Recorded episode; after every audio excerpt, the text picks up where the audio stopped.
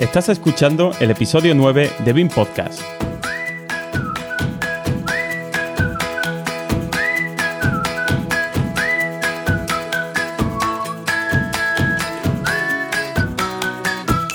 Hoy hablaremos con una especialista del 3D.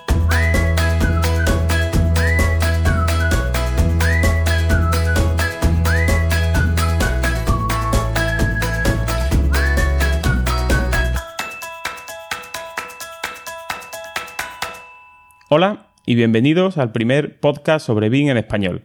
Mi nombre es Javier Sánchez y a mi lado está, como siempre, José Ángel Cánovas. Hola José. Buenos días, tardes, noches, dependiendo de la hora a la que escuches este podcast. Y José, hoy, además de que estamos teniendo algunos problemas de, grabación, hay que decir que hoy no estás grabando con tu micro habitual, sino que estás con el, con el teléfono móvil, así que ya, pues de primeras pedimos un poco de disculpas por la calidad del audio, aunque intentaremos arreglarlo en, en postproducción. Y nada, pues la pregunta sería, pues que, como siempre, ¿con quién contamos hoy en el episodio? Hoy, hoy me he echado hasta Colonia para preparar el programa. Primera chica que nos visita y con una de las voces más dulces que se pueden escuchar. Es arquitecto, bloguera, youtuber, especialista 3D como indica su web, coautora del primer libro sobre BIM en castellano y es la primera entrevista podcastil que hace. Y se la hacemos se va a hacer BIM Podcast, el programa de las primicias. Así es, pues hoy tenemos como invitada a Luisa Santamaría, arquitecto, coautora del libro Salto al BIM y del blog Especialista 3D. Hola Luisa, bienvenida a BIM Podcast. Hola Javier, ¿qué tal?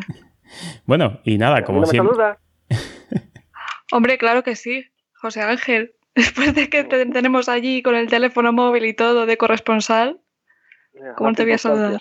Como siempre, comenzamos un poquito, pues eso, preguntando un poco quién es Luisa Santamaría, que nos cuentes un poco sobre, sobre ti, un poco cuál ha sido pues tu trayectoria profesional, ¿no? Desde que, bueno, supongo desde que terminaste la, carrera de arquitectura y cómo ha sido un poco esto, por dónde te ha llevado la vida hasta llegar al, al BIM.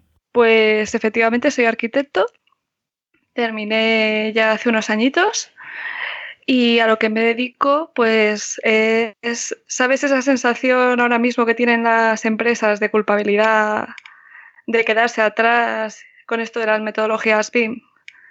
Pues ahora mismo me dedico a ayudar a las empresas a pasar de no sé ni por dónde empezar a funcionar con BIM a toda velocidad. Soy consultora y también lo que habéis dicho. Eh, también en mi tiempo libre pues tengo eh, un blog que es especialista 3D. Y lo mismo que hago con las empresas a gran escala, pues intento hacerlo con, con los arquitectos e ingenieros a pequeña escala. ¿Cómo fueron un poco, cómo fue esa, esa inquietud, ¿no? Después de, terminar la carrera, ¿qué, te llevó a, a, meterte en este mundo del 3D y después ya, bueno, pues supongo que el salto posterior al BIM? Con el 3D empecé en la carrera y empecé básicamente porque mis compañeros eran muy hábiles con el tema de las maquetas y yo era un auténtico desastre. Entonces en, mi carrera se veía muy mal eh, usar el 3D, usar estas tecnologías y yo mentía como una bellaca. Entonces hacía 3Ds y decía que eran maquetas y le ponía material de cartón pluma y todo eso. O con el Photoshop le ponía celo. Y, y gracias a eso pues empecé muy temprano eh, con el 3D. En esa época MicroStation se usaba y, luego más tarde Rhinoceros. Y eso es lo que me llevó un poquillo, sí. Ahí tenemos un poco en común. A mí también se me daba muy mal hacer maquetas en la carrera. ¿eh? Y, también, también intenté engañar un poquito con, ese tema de meter un 3D que, que, por ese momento no sé ni cómo colaba, la verdad, porque uno ve la calidad ahora y dice, uff, vaya tela. Lo mío parecían maquetas. Luego decía que las había perdido. Y, bueno, luego ya cuando terminé la carrera hice un posgrado y ahí nos daban, eh, si no recuerdo mal, tres días de BIM. Hice un posgrado de 3D. Solo nos daban tres días de BIM, pero a mí me, me encantó y por aquel entonces no existía ni cursos de BIM, ni Master BIM, ni nada de eso. ¿Y eso de, qué año más o menos estamos hablando? Por, poner un poco, por poner en contexto a... Era 2012, no hace tanto. Sí, sí, lo que pasa es que al final boom eh, ha sido del BIM realmente, ha sido, no sé, a partir de 2014 puede ser, 2015, ¿no? Cuando de verdad ha despegado en, la opinión pública, podríamos decir, ¿no? Claro, eso es. Entonces nadie sabía lo que era el BIM, pues eras el, el raro que usaba un software con información, pero nadie conocía lo que era esa terminología. ¿Y cómo cuando te empezaron a hablar de esta terminología empezaste, eh, o sea, a ver, te empezaron a hablar, digamos, en general de, la metodología o, lo enfocaron directamente al uso de un, de un, determinado programa? Entonces, en el máster nos dieron, nos dieron Revit, nos dieron tres días de Revit y no nos hablaron de la metodología. No, no, era un máster más global de, de, 3D y te hablaban de renderizados, te hablaban mucho de VRAI, de 3D Max, de Rhino, pero Revit estaba dentro de este bloque. Sí, te lo, te lo vendían como un modelador, pero solo orientado, ¿no? Más al, al tema de la, eso, de la infografía, ¿no? Eso es, todo orientado a infografía. Entonces era lo que había. Claro, ¿y cómo, cómo fue un poco eso, esa transición de decir, oye, este, este programa le podemos sacar un poco más de, partido, ¿no? Supongo que sería la, pregunta, ¿no? Claro, cuando ves el tema de la información eh, relacionada con objetos, y yo en, ese momento trabajaba en un estudio en el cual trabajábamos con CAD eh, a la vez que hacía el posgrado y estaba cambiando a mano en Word las memorias. Claro, yo veo esto que las tablas se cambian automáticamente y van asociadas a un objeto y estoy trabajando con Word y empiezo a tener un tic en el ojo, es decir, estoy perdiendo mi tiempo trabajando así. Y, e insistí mucho en meterlo en el estudio. Ahí experimental total. ¿Y que cómo, cómo, se llevó eso en el estudio? ¿Cómo, ¿Cómo, fue? ¿Con qué cara te miraron cuando llegaste con, eso del BIM? Sí, sí, la verdad que, a ver, mi jefe era un señor bastante de, edad de entrada, pero jope, era muy, muy moderno. Y entonces lo vio y además, como se parecía mucho a construir, lo entendió al, al segundo. Fue alucinante. Entonces, sí que recuerdo que como yo lo manejaba y mis compañeros de entonces no, pues yo estaba ahí en, el centro del estudio modelando y ellos diciéndome, ah, pues esto ponlo más inclinado, esto menos, esto muévelo aquí. Y luego lo exportábamos a CAD para, que, para las presentaciones, para que ellos pudieran trabajar en las presentaciones, o sea, era eh, el BIM inicial. Luego más tarde ya cuando... ¿Sí? Termina, termina, perdona. Sí, cuando ya eh, pasé de ese estudio a una ingeniería muy grande, pues ya en esa ingeniería estaban en los primeros momentos de implantación BIM y recuerdo que me hicieron una pregunta que era del 1 al 10, cómo maneja Revit, ¿no? Me dicen, del 1 me iban preguntando cada programa que sabía, me decían, del 1 al 10, ¿cómo sabes Rhinoceros? ¿Cómo sabes SketchUp? ¿Cómo sabes 3D Max? Y cuando llegaron a ¿cómo sabes Revit? Le dije, es que no te puedo decir del 1 al 10. Y me dicen, ¿por qué? Digo, pues que nadie más lo usa. ¿Con quién voy a comparar? Entonces, en esa, en, esa oficina sí que estaban empezando a implementar. Entonces, ¿qué te dijeron? Oye, contratada directamente. Si no, sí, porque saber mucho implica saber lo que no se sabe, ¿no? sí, claro, se quedaron sorprendidos con la respuesta, porque normalmente ya sabemos que en esto de las entrevistas eh, bastase con dar un vistazo por los perfiles de LinkedIn todo el mundo sabe todo perfecto, pero efectivamente ahí me cogieron y oye, pude ver la primera implantación BIM en una empresa grande. Así que esos fueron un poco los inicios. Entonces, BIM-mente hablando, actualmente ya has dicho que, trabajas como consultora, pero proyectas, modelas, impartes algún máster BIM. Sí, eh, hago un poco de todo. Un poco lo que haga falta para llevar a las empresas al estado de, tengo miedo al BIM a controlo BIM. Entonces, asesoro, es asesoría técnica. Luego también doy clases. De hecho, doy clases también en la Politécnica. Soy profesora de Dynamo. Y, y, bueno, lo que haga falta, si hace falta modelar, normalmente es de forma masiva o auditar modelos. Todas esas cosas es lo que, a lo que me dedico ahora, fíjate pues un campo enorme, desde luego. Y bueno, por intentar, venga, vamos a empezar a, charlar sobre una cosa un poco más, más, concreta. Cuando estuviste hablando con José, que hay que reconocerle que es el que se ha involucrado más para conseguir esta entrevista exclusiva, pues le propusiste tratar el tema de, los contratos BIM. ¿Qué, ¿Qué, visión, o podrías darnos así alguna visión general, ¿no? Sobre en qué consiste un, un contrato BIM? Pues sí, os cuento un poco. Ahora mismo el tema de las tecnologías BIM está entrando en España, Pero a nivel internacional, las empresas les están solicitando ya, a las empresas están solicitando trabajar con metodologías BIM y entrar con BIM desde el principio. Entonces, cuando entras en, en un proyecto que es BIM, ya desde el primer día tienes que dejar claro cuáles son tus intenciones con respecto al BIM, respecto a lo que te ha dicho el cliente que quiere. ¿no? Entonces el cliente te marca unos objetivos y tú de primeras ya tienes que decirle al cliente cómo vas a responder a esos objetivos suyos. Pero si no sabes en qué te estás metiendo, te puedes estar metiendo en un problema. Entonces, hay que saber muy bien qué riesgos conlleva un contrato BIM y hasta dónde puedes decir que puedes dar y hasta dónde no puedes dar. Y esto supongo que, entrará mucho en relación, bueno, hablando de contratos, eh, también podría dar pie a hablar de los pliegos de, licitación. No sé si eh, habéis tenido ocasión de o, de o, habéis presentado algún tipo de concurso en el que haya un pliego que tenga cierta eh, o ciertos requisitos BIM o que se valore de alguna manera con alguna puntuación especial si, si en algún pliego pues os habéis encontrado eso, alguna, alguna solicitud demencial de, pues oye, hay que entregar un modelo LOT 500 en un concurso de ideas, cosas de, ese estilo. nos hemos encontrado ese tipo de cosas y también las hemos pedido. Yo he estado en los dos lados, en tener que hacer un contrato, pues imagínate, preparar un contrato, un BEP, para, para que puedan ofertar, una licitación para que puedan ofertar y dejar, por así decir, el hueco preparado para que una constructora pueda rellenar lo que tiene que hacer con respecto a BIM.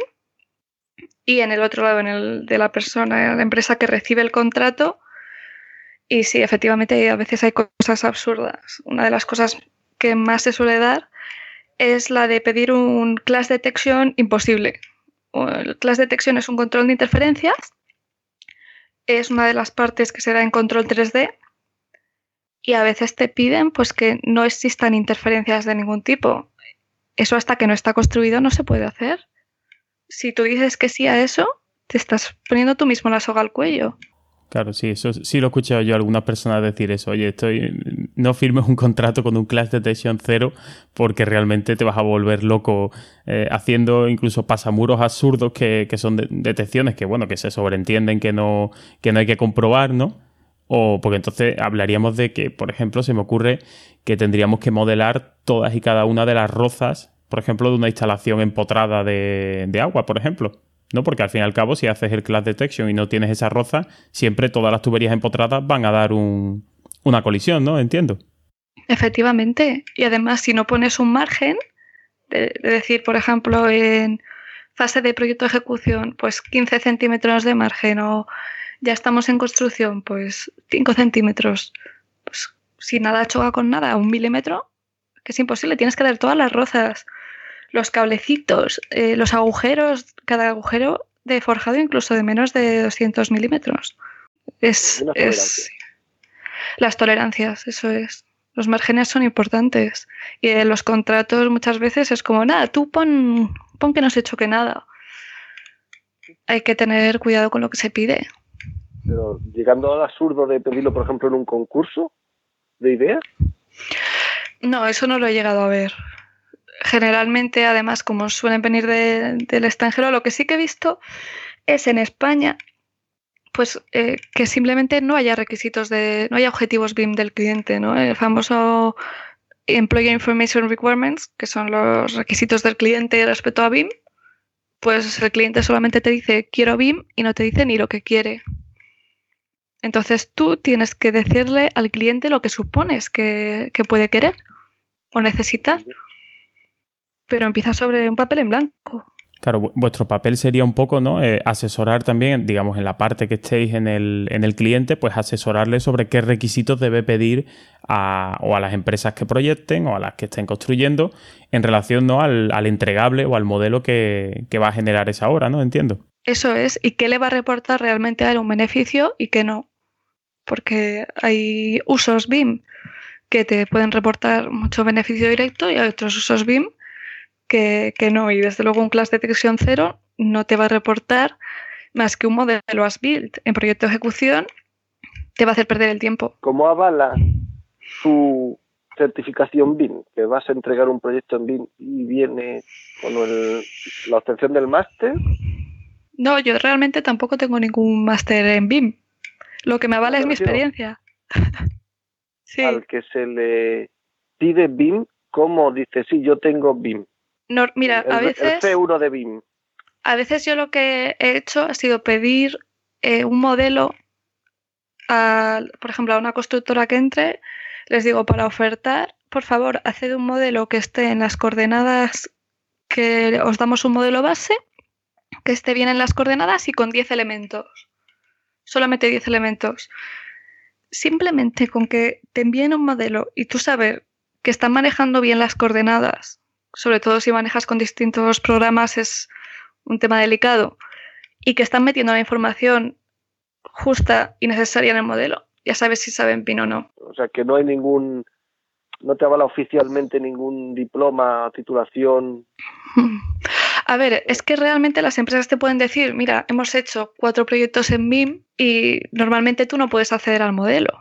Entonces, ¿cómo ves que esos proyectos en BIM han funcionado bien o no han funcionado bien? Todo el mundo en una oferta te va a decir que es buenísimo.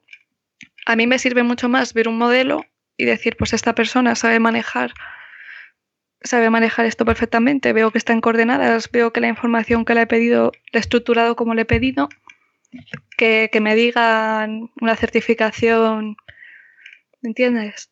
Y a nivel de, entregables, ¿qué, estáis pidiendo? Bueno, la experiencia tuya, ¿no? Lo que, lo que se está pidiendo, ¿son formatos propietarios o realmente se está utilizando eh, estándares abiertos como, como el IFC? Normalmente piden las dos cosas. O pedimos cuando me toca pedir, pido las dos cosas y cuando piden, piden las dos cosas. Te piden el formato nativo y te piden el IFC, el formato de intercambio, y normalmente un Navis. Y no hay, por ejemplo, cierta reticencia, porque bueno, el IFC, eh, digamos, tú lo construyes y es un formato que tú vuelcas tu información de proyecto con una serie de, limitaciones, pero realmente, por ejemplo, si hablamos de, de Revit, cuando nosotros estamos entregando un proyecto, un RVT, eh, realmente ahí estamos entregando mucho know-how de la propia empresa, ¿no? Estamos entregando pues familias nuestras, estamos entregando plantillas de proyectos, digamos, entre comillas, de forma intrínseca, estamos entregando una serie de, documentación que entiendo que puede en un momento determinado exceder ¿no? las limitaciones tradicionales de hasta dónde llega eh, la definición de un proyecto, ¿no? Hmm. por supuesto, a ver, por supuesto que hay reticencia en entregar los modelos y el modelo es una cosa que hay que valorar en el contrato. Hay que darle un valor real a ese know-how y no decir simplemente te doy el modelo porque sí, porque es parte del proyecto. Hay que saber lo que se está entregando. Entonces, en ese caso he visto de todo. He visto compañías que pues cogen las familias, por ejemplo, que tienen de trabajo. Imagínate unas tuberías que hacen unos cálculos avanzados de su ingeniería y que no quieren compartir. Entonces, sustituir unas por otras de forma masiva antes de, entregar el modelo. O incluso en las especificaciones de contrato se dice, se va a entregar el modelo, pero sin planos. Por ejemplo, hay empresas que no quieren dar su forma de dibujar, su forma de extraer vistas. Entonces, bueno, eso es una parte del, contrato como, como otra cualquiera, pero claro, viene acompañado de un contrato BIM. Entiendo, o sea que ahí, hay mucho trabajo que, en, el que, en el que trabajar ¿no? en, este tema. A ver si también un poco la, comisión BIM, ¿no? que hace relativamente poco sacó eh, un documento del Observatorio de, Licitaciones ¿no? y analizaba un poco las licitaciones ahora en, España en esa materia y analizaba eso, pues qué requisitos se estaban, se estaban pidiendo. Yo creo que es algo necesario ¿no? que, se estandaricen ese tipo de requisitos. Sí, y, ya no solo para con el cliente final, que mucha gente entiende que le puede dar el modelo para hacer su ASBIL, sino también entre empresas. Porque claro, se pide que colaboren entre ellas, pero tú le estás dando tu know-how a una empresa que es, es, socia, puede ser socia en un momento puntual, pero también es competencia. Y entre empresas sí que es más complicado.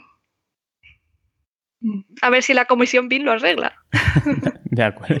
A ver, a ver, la verdad es que ahora mismo yo tengo la sensación ¿no? de que, bueno, la comisión sí, hay una serie de documentos en su web que además recientemente eh, descubrí que si te inscribes, te identificas en la comisión, te aparecen alguna, te creas una cuenta te, aparecen algunos documentos que no aparecen en, abierto. Y la verdad que fue una sorpresa porque dije, oye, que falta como, no sé, ya lleva mucho tiempo y parece como que no se generan documentos finales de estos numerosos grupos de trabajo que, que tenía.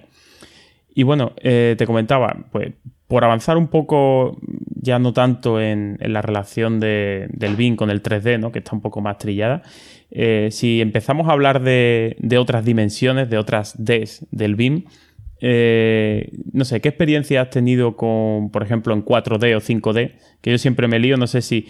Yo siempre entiendo que el 4D es para programación y 5D es para coste, pero hay gente que lo ve al revés. Entonces, no sé, ¿qué, experiencia has tenido con, ese uso del modelo, ¿no? Más allá de, la propia. de la eh, preparación de, de, planos o de vistas, ¿no? De cara a la documentación. El tema del 4D y el 5D he tenido la experiencia de participar en proyectos con ello y de organizarlos. Y es un tema que requiere de entrar con la gente que se dedica al tema de costes y mediciones desde el minuto cero en el proyecto. Entonces es cambiar completamente la aproximación que se suele hacer en los proyectos aquí en España, por lo menos. hasta ahora la gente hacía su proyecto, llegaba incluso a ejecución y luego Vamos a pensar cómo evaluamos el coste de esto, cómo hacemos las mediciones y cómo hacemos la planificación de esto. No, no puedes hacerlo así en un proyecto en BIM. Entonces tienes que empezar desde el principio con una reunión con la gente que, entiende de mediciones y de planificación y decir, bueno, es que tenemos que empezar definiendo cómo lo vamos a medir. Entonces, eh, normalmente yo, por ejemplo, pido las unidades de obra, o al menos el sistema de unidades de obra, muy pronto en el proyecto. Y, por ejemplo, en mi caso hago todo el tema de costes y planificación con automatización por Dynamo o por programación. Y luego el tema de 4D, yo lo entiendo como tú, eh, planificación con pues la planificación normal con primavera o con project y el luego la extracción de la planificación la visualización en Synchronavis. Y, y el tema del 5D normalmente lo extraigo pues, a una base de datos directamente desde Dynamo. Y empezamos desde el principio, metemos eh, las unidades de obra, desde el principio hablando con los jefes de proyecto, preguntándoles cómo vais a medir, por ejemplo, cómo vais a modelar, voy a poner un ejemplo más concreto, ¿vale? En un, en un suelo, ¿no? Una cosa tan sencilla como, como un elemento de suelo, podemos tener eh, tres unidades de obra distintas. ¿no? Podemos tener la, la superficie o el enlosado que se hace por metro cuadrado y luego podemos tener el recrecido que se puede hacer por metro cúbico y otra superficie, otra capa intermedia que se haga por metro cuadrado. Esos son tres unidades de obra, pero si además tenemos que evaluar la planificación de ese suelo, puede que se haga por trocitos. Entonces, ese suelo que tiene tres unidades de obra, además lo tenemos que modelar en trocitos. Si yo eso lo pienso al final del proyecto, tengo que hacerme todo el proyecto de nuevas. Si eso lo controlo desde el principio, ya puedo indicar en el BEP cómo hay que modelar cada tipo de unidad y con qué criterios. Por ejemplo, cada una de estas unidades de obra va en un parámetro distinto. Entonces, una vez que ya sé eso y tengo eso reflejado en el modelo, lo extraigo mediante programación y va a una base de datos. Bueno, Excel o a, eh, lo que use la compañía en el momento. ¿Y no utilizáis programas específicos? Porque, bueno, sí, para el tema de, planificación has hablado de Navis o de, o de Syncro, pero para el tema de, 5D, mm, realmente yo no sé, bueno, lo que he utilizado yo de plataformas como puede ser Presto, ¿no? A través de la conexión vía Costit que tiene con, eh, con Revit en este caso, y eh, Archimedes, la solución de Zipe, mm, con su plugin también para eh, Revit realmente mm, a mí no, no acabo de ver yo una solución tan integrada, al menos aquí a nivel español, como puede ser eso, un Navis o un Syncro que integran perfectamente una planificación externa o la propia o la pueden crear con un modelo. En ese caso lo, veo yo como mm, voy a Revit, extraigo unas mediciones y las eh, y las conecto, ¿no? De alguna manera con mi base de precio. Mm, ¿No has utilizado mejor otro software que, ofrezca quizás un paso adicional o que esté más pensado, más orientado a las mediciones con, con BIM? Claro, sí, he trabajado con Presto.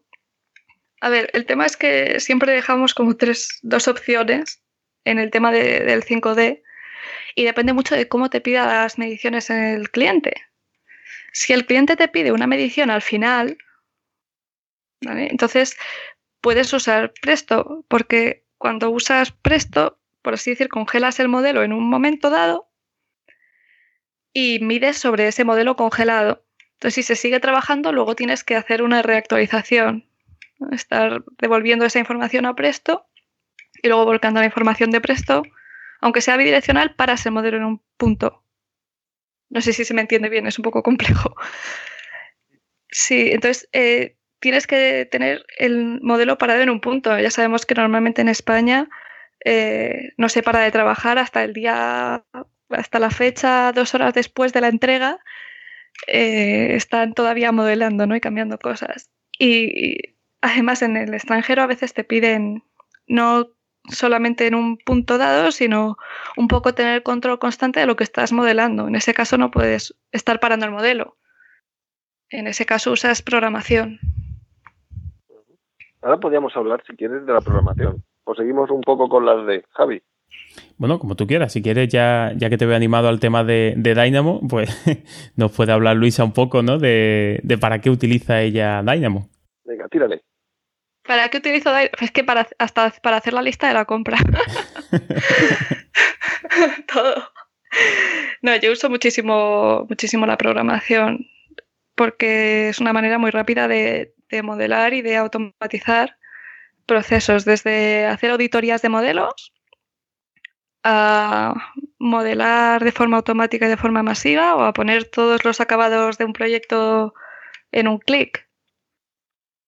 Que lo uso para, para prácticamente. Y, que yo, por lo menos, tengo, tengo mi, opinión particular ¿no? de, la, de la programación visual, bueno, o de Dynamo específicamente, si hablamos de Revit o Grasshopper, si hablamos de, de ArchiCAD ¿no? o, de, o de Rhino. Eh, Son primos hermanos. Sí, mm. exactamente. Yo, en mi opinión, eh, a mí me motiva más el uso de la programación eh, para extraer datos del modelo o para modificar la información de forma masiva, ¿no? con, poco, con poco esfuerzo, más que para la eh, generación de formas pues, paramétricas o como quieras llamarlo, ¿no? Forma, no sé, ¿qué, qué, opinión? ¿Tú eres más de las de Dynamo de información o Dynamo de, de forma? A ver, Dynamo extracción de datos, absolutamente pero porque estamos hablando de, datos masivos. Entonces, es lo que te da realmente la potencia del BIM. Si fuera generación de forma, pues nos habríamos quedado con los programas 3D y no estaríamos en BIM. datos. datos también, ¿no? Vale, pero entonces eres de, de, mi equipo. Y bueno, José, ¿alguna cosita que quieras preguntar tú, que estás muy callado con tu, con tu pobre teléfono móvil? No, iba a preguntar lo de la programación en BIM, si era específica o de, Revit o de algún programa más, pero ya lo había resuelto con lo de Dynamo. Mm, es, de, es de varios programas y de hecho hay alguna plataforma, ay, me tengo que acordar ahora de cómo se llama, porque claro, que se, que se dedica como a pasar de un, de un programa a otro, que traduce... Flux, eso es, con Flux he trabajado traduce de, Dynamo, lo pasas por Flux y puedes pasarlo a Grasshopper, que tiene la conexión con Rhino. Por eso a mí me hace mucha gracia cuando empiezan a discutir sobre qué software es mejor. Digo, a mí dame el 3D la información, que ya luego nos encargamos de transformar los panes en peces, que no hay problema. Modélalo bien, pon bien la información y ya está. Entonces, sí, es para varios programas, sí. Bueno, eso mientras no te encuentre a un pobre alma de cántaro como nosotros que te modelan al plan y ahora dice, ¿y ahora qué hago yo con esto? pues si lo paséis a IFC, pues yo creo que se puede transformar también. O sea que No debería haber problema. A veces hacen un poco cosas raras. ¿eh? Sí, hay, hay, hay, alguna. La verdad es que ahí se deberían de poner las pilas o, potenciar o hacer una conexión directa con ArchiCAD y después poder meterle grasshopper o algo, porque si no, realmente veo yo que, al plan en ese aspecto, en, en la gestión de la información a través de programación visual, la veo, lo veo una carencia que realmente cuando al principio, pues bueno, si no lo conoces es verdad que, bueno, lo piensas como algo, bueno, esto es accesorio, tampoco hace falta, pero cuando realmente tienes que renombrar mm, mil vistas o tienes que renombrar mil, mil planos de una vez o cosas así exageradas, mm, agradeces, ¿no? Que, exista una cosa como Dynamo para poder hacerlo de forma automatizada. Mm, y programación abierta, que a los arquitectos parece que no sale salpullido, ¿no? Cuando dicen programación abierta y tengo que programar. Eso sí, ¿tú recomendarías aprender a programar a, los arquitectos, bueno, o a, gente de la construcción, ¿no? Que se dedique al tema de BIM o al proyecto. Hombre, si se quieren dedicar a renombrar puertas toda la vida, pues no, pero si quieren dedicar su tiempo a diseñar, por supuesto que sí. ¿Y algún consejo, no? Eh, pues bueno, eh, Dynamo utiliza Python, ¿no? como lenguaje de programación algún, algún consejo que tú le des para alguien que se quiera iniciar con la, programación, que entre a Dynamo a saco o que se haga algún cursito de, Python o de cualquier otro lenguaje similar? Es más agradable empezar por Dynamo. Es más agradecido, porque si empiezas por lenguaje de programación directamente, la curva de aprendizaje es mucho más inclinada y es más probable que, que se rindan. Sin embargo, con Dynamo es que vas viendo todo lo que haces en tiempo real entonces yo empezaría por Dynamo. Perfecto, pues estupendo. Y bueno, ya que estamos hablando ¿no? de, proyectos que, que, los que has trabajado un poco, ya estamos viendo que no eres precisamente un arquitecto de, proyectos pequeños. Eh, ¿En qué proyectos BIM que se pueda contar has participado, ¿no? O algunos que te hayan parecido especialmente significativos. Vale, os cuento un poquillo. Pues, por ejemplo, he estado en un centro comercial eh, de 120.000 metros cuadrados, una cosa así. He estado en un hotel, también de bastante dimensión. Luego en... ¿Todo con BIM? ¿Todos son sí, sí, sí, sí. Luego muchos metros. Y eh, también algunos bloques de viviendas con bastantes viviendas, 90 y pico, una cosa así. Y no sé, alguna anécdota que te hayas encontrado de, oye, pues me gustó especialmente cómo se modeló aquí o cómo se hizo eh, los costes en este otro. No sé, alguna cosa que, tú digas que, oye, pues la verdad es que lo hicimos, lo hicimos bastante bien, que estés orgullosa de ello. Oye, pues cuando te dan la oportunidad de, gestionar y de poder hacer tú el, el BEP de un proyecto, es lo que, lo que más orgullo da, ¿no? Cuando ves que la organización funciona funciona desde el principio. Eh, pero también, también, por ejemplo, hubo un proyecto que fue, fue divertido porque yo estaba trabajando en Madrid y en nuestro equipo creo que había cinco o seis personas y luego teníamos unos socios de otra empresa que contaba con una subcontrata india de pues igual 50 personas. Entonces era gracioso porque teníamos que hacer más o menos los mismos, eran estaciones de metro, entonces teníamos que hacer más o menos lo, mismo que la otra empresa a la vez. Y nosotros éramos cinco y ellos no sé ni cuántos, entonces éramos conscientes de que ellos lo hacían a fuerza bruta del proyecto. Pues había una parte que había que renumerar. El cliente quería que todas las habitaciones del proyecto estuvieran ordenadas pues de izquierda a derecha y de arriba a abajo y luego que las puertas se renumeraran o se nombraran según estas habitaciones. Claro, cuando empezamos con eso, eh, nos volvíamos locos al principio porque yo estaba empezando con el tema de la programación y cada vez que metíamos una habitación nueva, teníamos una persona dos días ahí renumerando habitaciones y puertas. Y entonces eh, ahí pude hacer un programa para, para hacer la renumeración automática de todo y, de ahí me, siento bastante orgullosa porque, claro, luego hubo un punto en el que los socios dijeron, ay, no, queremos cambiar el sistema de numeración y tal. Y la empresa en la que estábamos no querían cambiarlo, pero ni para atrás, claro. porque ya lo teníamos automatizado. Claro. ahí es donde se ven las ventajas, ¿no? De, pararse un poquito a pensar cómo se hacen las cosas y, y después que se hagan solas, ¿no? Desde luego, desde luego. Y también cuando puedes controlar el proyecto tú, también es muy satisfactorio. Pero al final ganaste. Al final, al final eh, se hizo con ese sistema. Y yo no sé, estarían ahí 50 personas todo el día cambiando puertas, no sé, no sé cómo lo hicieron. Otra cosa, en, la aproximación que hicimos fuera de antena, cuando te llamé para la primera toma de contacto, a ver si eras una asesina en serie o una tía seca o me comentaste. Fue mutuo, fue mutuo. No sé si ¿eh? me vas a robar un riñón. Vale, vale. Yo de ti tampoco. Bien, bien. Pero bueno, al final parece que nos caímos bien y esto está funcionando. Sí. Me comentaste que eh, trabajando en algún proyecto fuera de España, para la Administración de Australia, había un programa específico que tenéis que usar para entregarle documentación. Sí. Nunca lo llegamos a usar. Sí, pero eh, aquello está implantado, no como aquí que al final el, arquitecto municipal te pide el DXF para sacar la polilínea de la superficie construida. Sí, la verdad que lo de Australia es, es otra, es alucinante, la verdad que sí.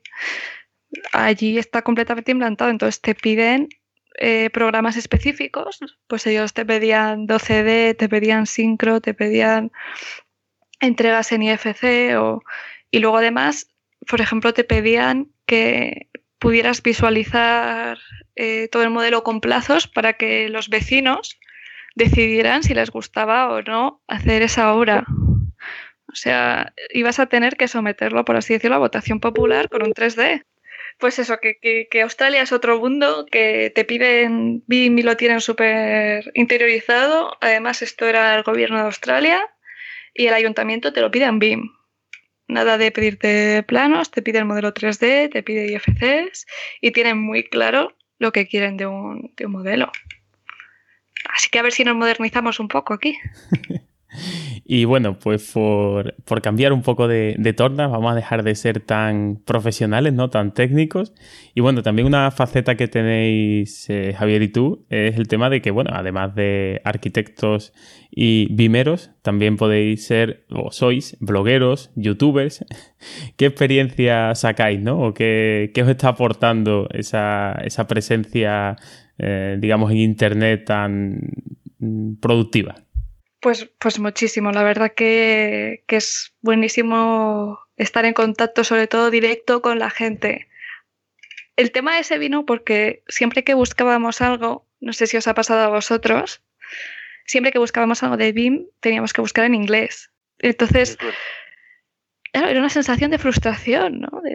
yo estaba trabajando con un compañero y me decía, pues no encuentro esto y además es que yo no sé inglés.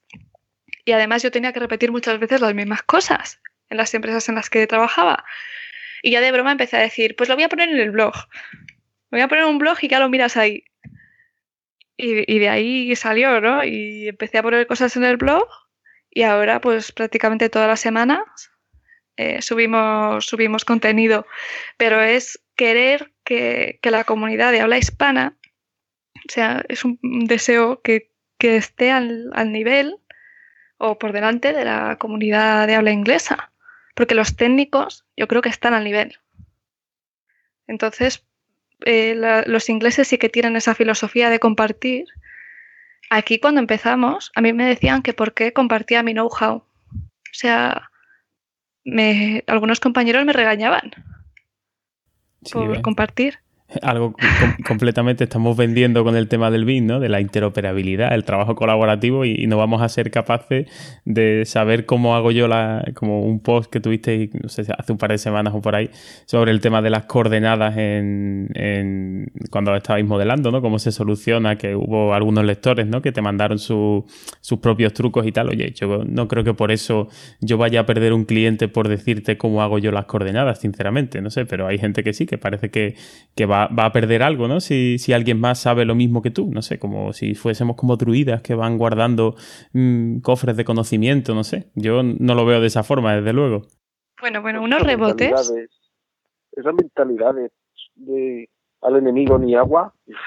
Es que enemigos somos compañeros, ¿no? No somos personas. Claro, es que además, Jope, que si lo estás buscando en inglés y dices, oh, qué bien, este que lo pone, fíjate, este me está poniendo esto, esto, cuando lo pones en español, sin embargo, es ¿por qué compartes tu conocimiento, no?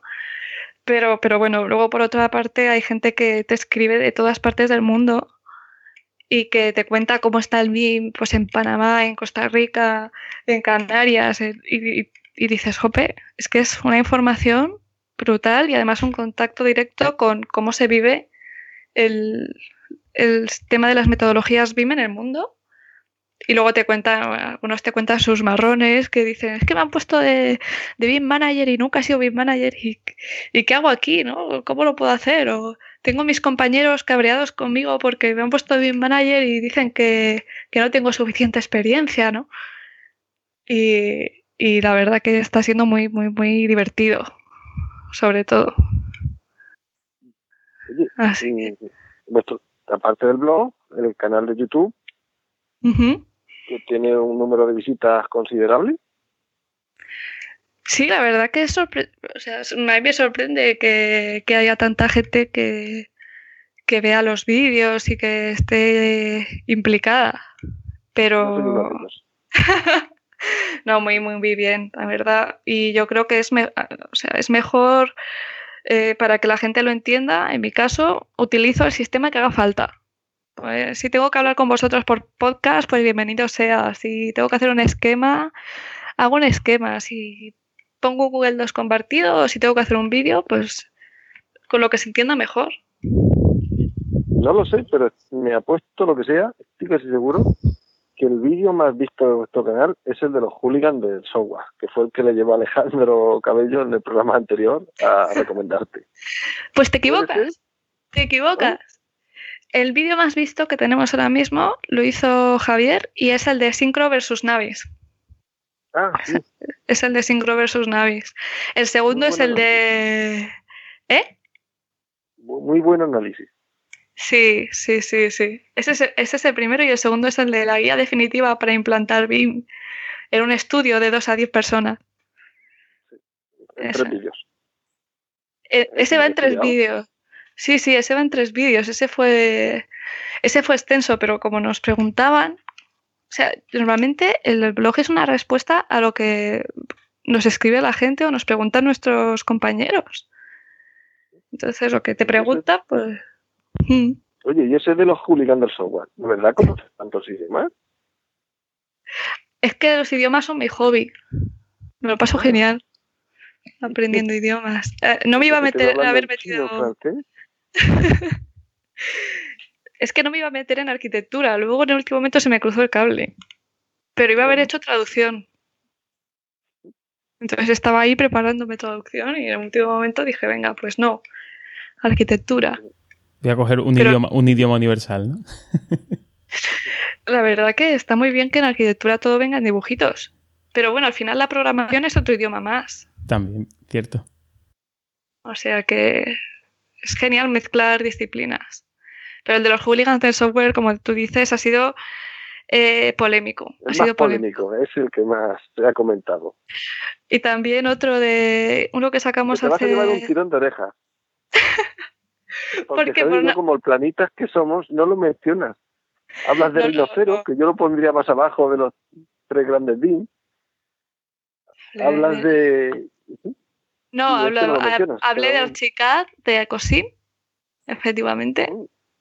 Y Revit y Rhino. Y Revit y Rhino, sí, es verdad, es verdad. Pero bueno, ya te hemos dado un capón en antena, en directo. Capón, capón. Lo que pasa que, que claro, no sé si habéis visto, hicimos eh, un, un, gráfico de comparación de softwares. Claro, si mencionamos, si yo en un vídeo menciono todos los software, que no hay espacio para el vídeo. Entonces, bueno, pues eh, hay que ir seleccionando. Pero sí, ese fue, ese fue polémico y otro de cómo encajar BIM en la empresa ese telita con las respuestas que estamos mm, recibiendo, porque... Que, lo publicasteis hace ya unos meses y aún seguís recibiendo respuestas. Cuando en Internet va todo mucho más rápido, que a los dos días ya se pasa a otro tema. Sí, pero en este tema técnico van más despacio porque la gente normalmente a nosotros llegan pues por Google de buscar alguna cosa concreta, ¿no? Entonces cuando llegan es cuando te comentan. Y, bueno, la gente es muy bueno porque te cuenta su, historia personal, ¿no? En este hablábamos un poco del tema de la experiencia versus la tecnología, ¿no?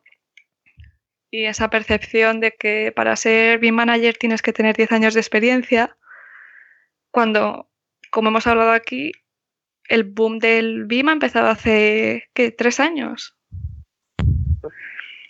Entonces, eh, pues ¿cómo, ¿cómo, vas a tener 10 años de experiencia si es que no, no hay? Yo he visto mucho eso que ponen, oye, 15 años de experiencia en BIM. Digo, joder, pues vaya el tío. La verdad es que fue un pionero, desde luego. Sí, es que no, es muy bueno porque te escribe diciendo, pues que claro, me ponen esto en, una oferta de trabajo y no existe. O eh, no quieren que sea yo BIM manager porque me ven muy inexperto, entonces ponen a otra persona y yo tengo que estar por detrás susurrándole al oído, ¿no? Y... Bueno, porque yo no sé si veis ofertas de trabajo, pero Dice, arquitecto de 30 años con 10 años de experiencia en construcción. Dice, no me salen las cuentas. Efectivamente. Sí, sí. Es el mundo del revés. Además, si le ha cogido la crisis por medio, no puede tener experiencia en construcción. O sea que es mentira todo. Si es de 30 años, le ha cogido la crisis completamente en la carrera. O sea que no, no ha podido ver la construcción. Es que pedimos absurdos. O sea, es como lo que tú me preguntabas eh, José Ángel, de los contratos, cuando me dices, no, ¿y qué tipo de certificación pedís? Digo, si van a mentir, ¿qué más? ¿Van a mentir? Pues pídele que te demuestre lo que sabe hacer, ya está. Pues en los, en los perfiles es lo mismo, y en las ofertas de trabajo, vamos, eh, no te piden su agili, pero les falta poquito. Y, y por enlazar ya, seguimos enlazando aquí, vamos intentando enlazar una cosa con otra. Eh, fue eh, esta necesidad un poco, ¿no? De, creo yo, ¿no? Que estoy intuyendo yo de, comunicar o de, ayudar. Fue un poco ese germen de la redacción de, vuestro libro Salto al BIM o, o por qué vino motivado un poco esa, necesidad, ¿no? De, plasmarlo en, negro sobre blanco. Pues la necesidad vino de que nos preguntaban, efectivamente, tal como has dicho, nos preguntaban la gente por un libro de BIM, pero nos decían, no, pero BIM eh, yo les decía, pues hay uno de, de, implantación, hay uno de este software, hay otro de este, y me decían, no, no, pero a mí más de gestión, más de lo que hacéis vosotros. Y yo decía, pues es que así de gestión, pues no se me ocurre ninguno. Y, yo les decía en inglés y me decían, no, en español. Y, no había ninguno en ese momento. Entonces dije, jope, pues ¿por qué, ¿por qué no escribo yo ese libro si es que he estado en todos los ajos. Y entonces cogí a Javier, porque Javier estaba, creo que es de los pocos que ha construido con BIM, ya está construyendo con BIM. Y yo necesitaba un poco, quería la doble, doble configuración, por así decir. Eh, decir, vale, yo tengo mucha experiencia en gestión. Sí, eso es. Yo tengo experiencia con la teoría y la administración y los contratos, pero quería alguien que tuviera experiencia también eh, de autónomo o de empresa de otra escala, que es lo que más hay en España, ¿no? Entonces, un poco para tener las dos cosas eh, en uno. Y vino de esa necesidad, efectivamente, una respuesta a la gente que nos lo pedía. Y eso, ¿y alguna anécdota que, nos quieras contar o que tengas por ahí o de relacionada con el libro o con, algún tema del vídeo que os ha pasado, algún comentario curioso, algún correo que os ha llegado a la web? de, pues que hay tantas. Eh, por ejemplo, con el libro, no nos dimos cuenta al principio, el libro lo sacamos eh, por Amazon y luego también en, librerías. Y el libro tiene unos gráficos que son interactivos. Queríamos que el usuario pudiera interactuar y ir probando con los propios gráficos del libro. Entonces hicimos una página web para el libro entonces nos empezaron a escribir desde el extranjero arquitectos exiliados que nos decían, oye, estamos exiliados, pero nos habéis olvidado. Y, claro, Javier y yo diciendo, ¿cómo que os hemos olvidado? dice, sí, es que no podemos entrar a la web porque no nos deja. entonces investigando nos dimos cuenta de que automáticamente la web se generó eh, con un veto a aquellos países que no tuvieran el español como idioma principal o secundario. Y ahí a toda velocidad, a poco de sacar el libro, que era un momento clave, hablando con el informático diciéndole, por favor, o sea, ¿qué veto nos has puesto? Te vamos a matar. y, solucionándolo y luego la verdad que muy bien. Y feedback del libro un montón. De gente que te responde diciendo, oh, me ha encantado el capítulo. Bueno, hay un capítulo que ya, como no existen terminologías. ¿Eh? ¿Cuál? Ya sé cuál vas a decir. Tú te lo has leído, o sea. El de los impostores, no, no, ¿cómo se Claro, eso es el de los impostores, el de las imposturas BIM, ¿no? Porque como no hay, no hay terminología, pues nos la tuvimos que inventar, ¿no? Eh, la, la BIM sin I, pues es sexy BIM. Y entonces la gente empieza a hablar con los términos, eso me parece súper gracioso. Porque te escriben y te dicen, oye, porque veo mucho sexy BIM, mucho impostor de este tipo, no sé qué, es súper súper divertido que, que se contagie un término así que Javier y yo tuvimos muchas discusiones de cómo llamábamos a las cosas, también para decir mucho y mojarnos mucho sin ofender. Porque la verdad que nos mojamos mucho. Por mi parte, lo habéis conseguido. Muchas gracias. Y con, y con un humor considerable, adecuado. Y he visto hasta una crítica, que es que lo que veníamos hablando, que vaya al absurdo, una crítica hacia el libro, porque, bueno, para el que no lo haya visto, el libro lleva códigos QR con enlace que te llevan a una dirección web en la que hay contenido extra. ¿Cierto? eso es, eso es. Y pues eso es lo que se ha criticado. Que es que para acceder a ese contenido extra necesita una conexión a internet y entonces ya te saca del libro, del tacto, del olor de la tinta. Bueno, ¿qué te has fumado? Dame de lo tuyo, porque lo mío no. Hombre, yo debo decir que yo, lo compré en digital, o sea que no que yo no he tenido ese tacto, no lo he tenido nunca. Pues esa, discusión está escrita en Amazon. Sí, bueno, hay, opinión. Esa discusión la tuvimos Javier y yo, por ejemplo, de eh, si lo sacábamos solamente en digital, porque yo era, claro, pro todo digital. O sea, esto es BIM. Son son gente interesada en BIM, vamos a dárselo solo en digital. Y Javier me decía, mira, pero es que a mí me gusta apuntar también en los libros de texto, en los libros, quiero tener un margen, no sé qué. Entonces, Javier en eso se preocupó muchísimo, ¿no? De el, libro físico que pudiera dejarte ese margen para anotar, para tal. Pero esa discusión la tuvimos. Yo quería al principio solamente digital, fíjate. Y luego mucha más gente lo tiene en físico. Así que en esto del BIM todavía estamos con el papel yo creo que también hay un romanticismo, un clasicismo en lo que es la lectura. El encanto de tener un libro y pasar las páginas, yo creo que, en la literatura sigue estando. Le va a costar perderlo. A mí me gustan las dos cosas, la verdad. Pero un poco por pensando en el tipo de lector, yo pensaba que iba a ser muchísimo más digital. Pero que va, me quedé impresionada. Pues yo he intentado leer algo en el libro digital y no, sí, leo, pero pierde el encanto, la magia de, pues eso, del toque, de tocarlo, del olor, del tacto, de pasar páginas. Lo veo más, frío, pero es una opinión personal. Y por no agobiarte más, Laura, Luisa, perdón. Alejandro, Roberto. Sí. Sabes que este es el programa de las primicias, ¿nos das una? Vale. Sí, yo os digo la primicia. Estamos trabajando ya en la segunda edición del Tenemos primicia y pedazo de primicia. ¿Para cuándo? Aún no tenemos fecha, pero estamos trabajando en la segunda edición también por... Estamos recogiendo el feedback de, de la gente que nos escribe y nos han leído gente que es experta en ciertos programas, por ejemplo, y entonces pues que nos da críticas constructivas de, lo que hemos escrito y vamos a, escuchar mucho y a incorporarlo. Entiendo que para los que hemos comprado en Amazon va a ser actualización. Pues eso tendré que, que debatir con, con, el coautor, sí. pero todavía no, no sabemos qué detalles va a haber, pero jope, a ver cómo apañamos, cómo arreglamos esos temas. Hombre, el papel no se puede actualizar, pero el digital sí.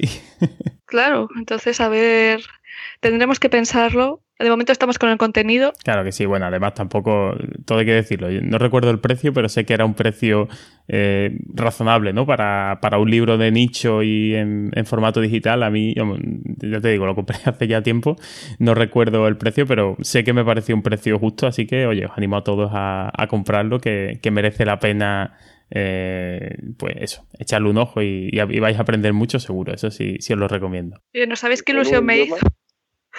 Qué ilusión un lenguaje muy agradable. Gracias. Que, me encantó que lo hubierais leído los dos, ¿eh? que me quedé. Y, también Alejandro, ¿no? Que estabais ahí hablando los tres en el programa anterior, que por cierto estuvo muy bien. Ah, muchas gracias. Y, y dije, jope, fíjate, se lo han leído los tres aquí comentándolo, me hizo un montón de, me tocó la patata. Pues bueno, pues ya que, ya que hablas de, nosotros, oye, que alguna, alguna mejora, alguna crítica, algo que, nos quieras comentar del episodio pasado de, o del siguiente o lo que sea, alguna cosa que, te gustaría cambiar del programa. Mira, yo necesito mucho más de vosotros. Esto no puede ser. Pero ¿por qué? Si no sabemos. ¿Cómo que no sabemos? A ver, yo necesito escucharos más. Entonces me gustaría que...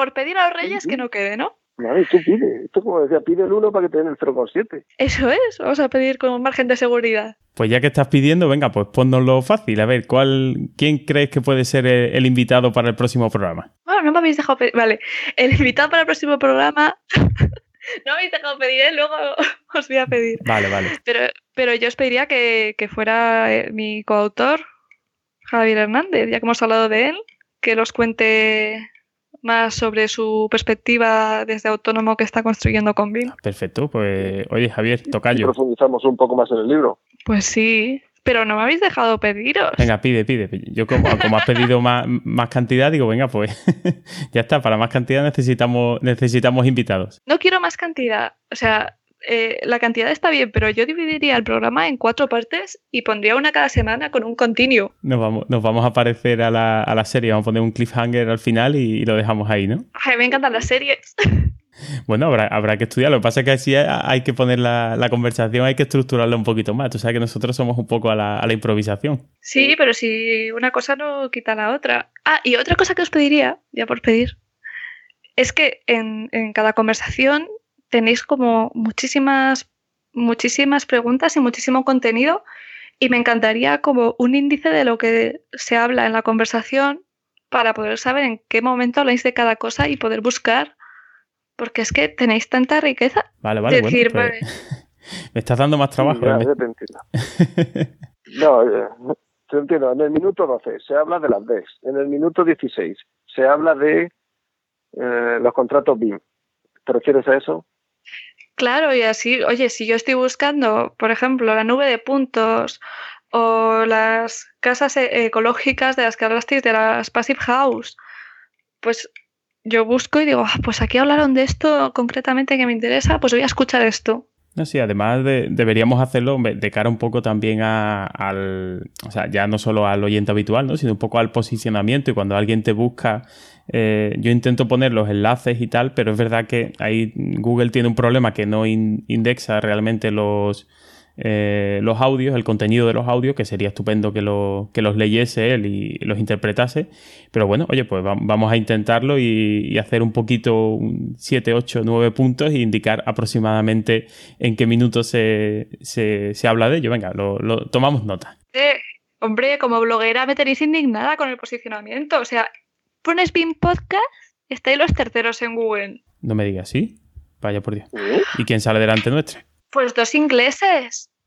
Dos programas de, podcast BIM ingleses.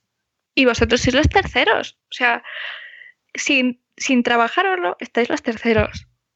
Porque somos, el, somos el primero en español, entonces. claro, con un, un, poquito más y ya estáis, vamos, los primeritos. Pero eso, eso me parece que depende del ordenador donde lo busques, porque yo acabo de comprobarlo ahora mismo y con mm. Firefox No, claro, pero a ti, eh, a ti te va a salir porque tú estás con tu cuenta de Google y sabes tu historial y, si te has metido, pues te, posiciona. Eso tienes que irte a un ordenador virgen y probarlo y, verlo exactamente. incluso cambiará por países, seguro, o por lo que sea. Sí. es difícil de controlarlo. Es difícil de controlar, pero con el contenido que tenéis, no tenéis perdón. Bueno, pues habrá que, habrá que ponerse un poco. Eso se, lo voy a decir yo a José, que estas navidades se entretenga, se escuche los ocho programas anteriores y que, y que vaya apuntando en un papelito. Un minuto, tal, hablamos de eso. ¿Vale, José? Eso ya te lo dejo así a ti como trabajo para a ver si me lo trae los Reyes este año. José te va a matar. Bueno, hablando de perdón, yo quería pedirle perdón públicamente a Luisa porque este programa lo estamos grabando hoy, 6 de diciembre, de la Constitución, en vez de estar con las familias, estamos aquí eh, y a, mm, lo íbamos a grabar la semana pasada, pero a las 12 de la mañana sonó el teléfono, había que apagar un fuego por la tarde y, aplazamos la grabación a hoy. Y hoy, pues para complicarlo un poco más, Javier, te voy a avergonzar, yo creo que no se acordaba que teníamos que grabar. Yo estoy en un hotel con la familia, tumbado en la cama, con la wifi del hotel que va con un modem de 56K y Javier me ha tenido que llamar por Skype y estoy con el teléfono enganchado, no tengo Skype en la pantalla y no sé si algo más para autohumillarnos. bueno, ha sido cuando se ha podido. Es que cuando haces esto, además de trabajar, pues es lo que hay. no pasa nada, se entiende, se entiende, hombre. Encima de que os lo trabajáis. Pero bueno, que se sepa un poco la catástrofe que es BIM Podcast y mira, y al final pues nos reímos, aprendemos y disfrutamos. ¿Has estado bien, Luisa? Yo fenomenal, me lo he pasado genial. ¿Vosotros? Nosotros como, como, siempre, estupendamente. Además, hombre, teniendo invitados sobre todo que saben tanto, pues oye, siempre es un placer echar aquí, pues no sé cuánto llevaremos, porque yo veo el tiempo sin editar y con los cortes de audio, con los problemas del teléfono habrá que cortar un poco, pero yo creo que a la hora nos vamos tranquilamente y ya te digo, yo estaría aquí otro par de horas más charlando sin, sin ningún problema. Pero bueno, habrá que dejar un poquito para la segunda parte cuando vengas en el episodio 20. habrá que dejar un poquito ahí el cliffhanger, ¿no? Cuando saquéis otra Javier también os contará, o sea. vamos, vamos a tener especialistas 3D por un tubo. Pues sí, encantadísima de participar con vosotros y además es que creo que estas cosas hay que apoyarlas. Claro que sí, sí, tenemos que, difundir. Espíritu colaborativo, ¿no? Hombre, yo creo que más colaborativo que esto que hacemos nosotros ya poco, ¿eh? que no os conocéis, por cierto, que, que no os conocéis en persona. Que va, que va, somos dos desconocidos. dos voces, amigas, dos caras desconocidas. Yo a lo mejor me lo encuentro por la calle por Sevilla un día y no lo saludo, ¿eh? No, pero yo ya lo buscaré para que me invite a todas las cervezas que me debe por cómo me, cómo me trata y cómo me lleva. Hombre, encima de, que, de, que, me está costando hoy la llamada al móvil que te estoy llamando, que he tenido que cargar crédito en Skype, me vas a decir encima que, que, te trato mal. Ya te he dicho que yo te lo pago, pero hoy tenía que salir para adelante sí o sí. No podíamos decirle a esta señorita que otra semana de retraso. No, de verdad que sí. Pues nada, oye Luisa, que de nuevo eso, muchísimas gracias por, por venir al programa, por aceptar la, la, invitación, por proponernos otro, otro invitado para el próximo programa, que vamos a intentar que sea al menos grabarlo antes de, de que acabe este 2017. Y oye, nada, que siempre sabes que tienes aquí un espacio cuando quieras venir a contar cualquier cosa o a desahogarte de un cliente o alguna locura que te haya pasado en el trabajo, te vienes aquí, nos lo cuentas, aunque sea un programa de 15 minutos, pero sin ningún problema. Hacemos una edición especial para, para ti. Oye, o igual os tengo que invitar ya a vosotros a especialista 3D y veros las caras. Bueno, pues también, a lo mejor. Yo no tengo ningún problema. si nos invitas a pasar un fin de semana en Madrid en pensión completa, dos días, tres noches. Estamos pidiendo mucho. Que el vino da para tanto.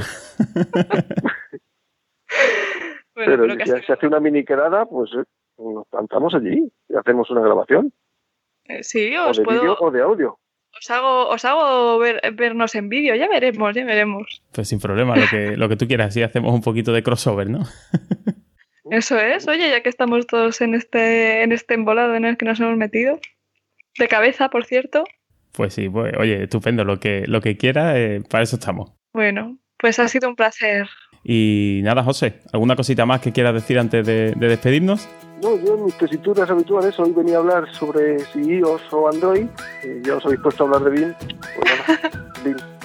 Bueno, para, otra ocasión será. Ahora relájate en tu hotel y hasta aquí ha llegado este noveno episodio de BIM Podcast. Si quieres proponer algún tema, sugerir invitados o mejor aún te animas a venir por aquí como ha hecho Luisa y charlar un rato sobre BIM, puedes dejar un comentario en la web del podcast, bimpodcast.com o contactar mediante Twitter en arroba bimpodcast, Facebook en facebook.com barra bimpodcast o por correo electrónico en info arroba bimpodcast.com. Encontrarás todos los enlaces mencionados en el programa en las notas que acompañan al episodio. Puedes suscribirte al podcast a través de iTunes, iVoox o seguir las instrucciones que aparecen en la web pinpodcast.com barra suscripción. Un saludo y hasta el próximo episodio.